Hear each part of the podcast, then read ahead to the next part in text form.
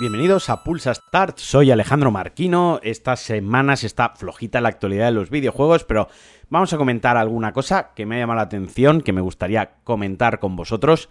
Empezamos con un récord del shooter que, que salió a la luz o que se hizo viral la semana pasada, un shooter ultra realista, fotorrealista, que además utiliza como un efecto ojo de pez en la cámara para darle esa sensación todavía más realista como de una cámara en el casco, ¿no? De, estas cámaras de acción y que incluso los desarrolladores tuvieron que poner un tweet enseñando que no era un vídeo, que eso realmente estaba corriendo y que era un videojuego. Pues bien, Drama, que se llama así el estudio que está detrás del desarrollo de, del juego, han comentado que, bueno, pues que estarían dispuestos o que están considerando la posibilidad de lanzarlo también en consola. Actualmente el juego solo está anunciado para ordenadores y más concretamente para Steam, pero como digo, en la comunidad de Discord eh, que tienen, comentaron que, pues, bueno, cabía la posibilidad de que en algún momento llegase a consola. Yo creo que esto es una trola, yo creo que es imposible que, las consolas actuales muevan esto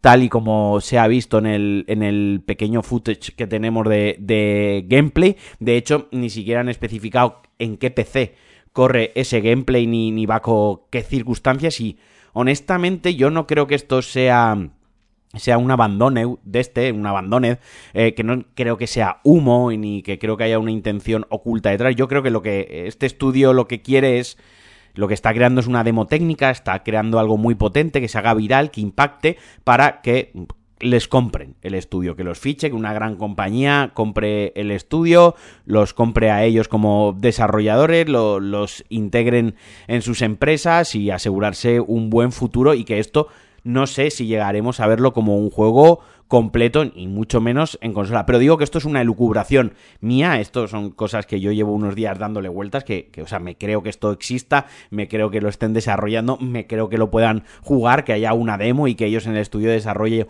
eh, lo estén mm, toqueteando y, estén avanzando, pero creo que el fin realmente no es eh, lanzarlo, que igual sí que sería lanzar, sino que el fin es darse visibilidad y darse a conocer dentro de la industria del desarrollo de los videojuegos. Que ojo, para nada y en absoluto lo digo como una crítica, no quiero que, que suene a crítica, me, me, parece estupendo y me parece muy bien, solo que yo poniendo las cosas en perspectiva veo que por ahí van los tiros. Además es un shooter de tiro, ya lo pilláis, jeje. Bueno, terrible. Pasamos a lo siguiente. Y lo siguiente es que, bueno, las copias de Jedi Survivor, de Star Wars Jedi Survivor, la secuela del Jedi Fallen Order, que sale prácticamente ya, sale el 28 de abril, sale dentro a final de semana, sale el viernes. Las copias físicas ya están en las tiendas. Y bueno, se ha podido ver en un usuario en Reddit, ha subido una foto en la que la carátula pone que se requiere una descarga adicional de datos vía internet. Ojo, que no es un parche día 1 corrigiendo pues fallos o, con un hotfix o, o cualquier cosa. No, no, sino que para jugarlo necesita una descarga extra. Y es que, al parecer, la versión digital del juego en Play 5, por ejemplo, ocupa 147 gigas y es eh, un tamaño superior, esto es más de lo que puede albergar, de lo que puede almacenar un disco, un disco Blu-ray de doble capa.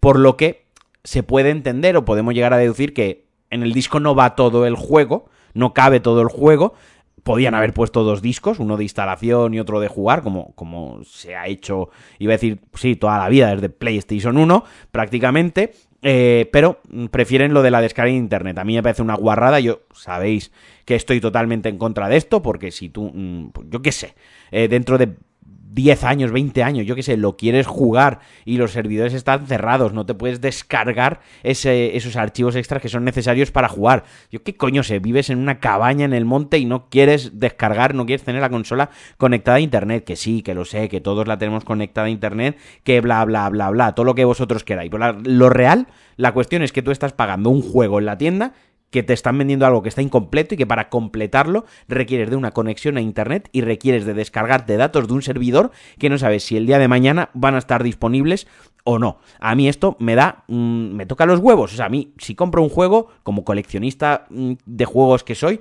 yo tengo juegos aquí de la NES que yo los pongo y funcionan. Y dentro de 30 años, si el juego está bien conservado y la consola está bien conservada, el juego funcionará.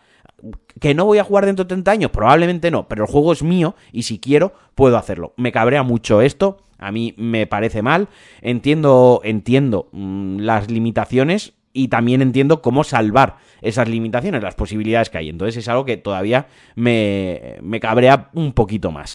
Y para cerrar, Insomniac, los desarrolladores de, del Spider-Man Marvel's Spider-Man 2, piden, han pedido por redes sociales un poco de paciencia por la falta de información. Este juego, que fue anunciado, creo que recordar, a finales de 2021, tiene previsto el lanzamiento en otoño de 2023. Tiene, pues, después de verano de este mismo año en PlayStation 5. Y apenas se sabe nada más que un pequeño teaser que se vio del juego y no han dado más información. Hay rumores de que pues, dentro de nada, de ya prácticamente en las próximas semanas deberíamos saber algo, incluso ahora pues con el movimiento este, cuando llegue la fecha del NOE 3 deberíamos saber algo más del juego, pero sí que es cierto que es raro que desde septiembre de 2021 a pocos meses del lanzamiento, a menos de medio año del lanzamiento del juego, si no es que lo retrasan, aunque no tenemos fecha exacta, no sepamos mucho del juego. Han dicho que el juego tiene muy buena pinta, que el juego se han usado una analogía culinaria, que el juego está en la cocina, que huele bien, que pinta muy bien, que tengamos paciencia, que sabremos algo y, insisto, de momento no han retrasado la fecha ni han dicho nada.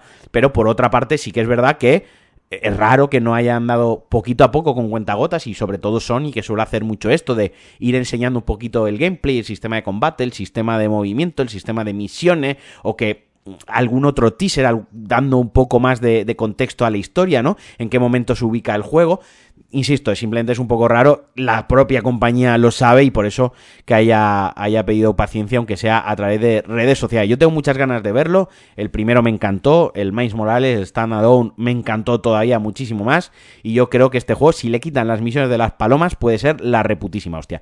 Y hasta aquí el Pulsa Star de hoy, a ver si se anima un poquito la actualidad de los videojuegos y tenemos cositas para contar y puedo ir grabando un poco más regularmente. Os mando un abrazo muy fuerte y adiós.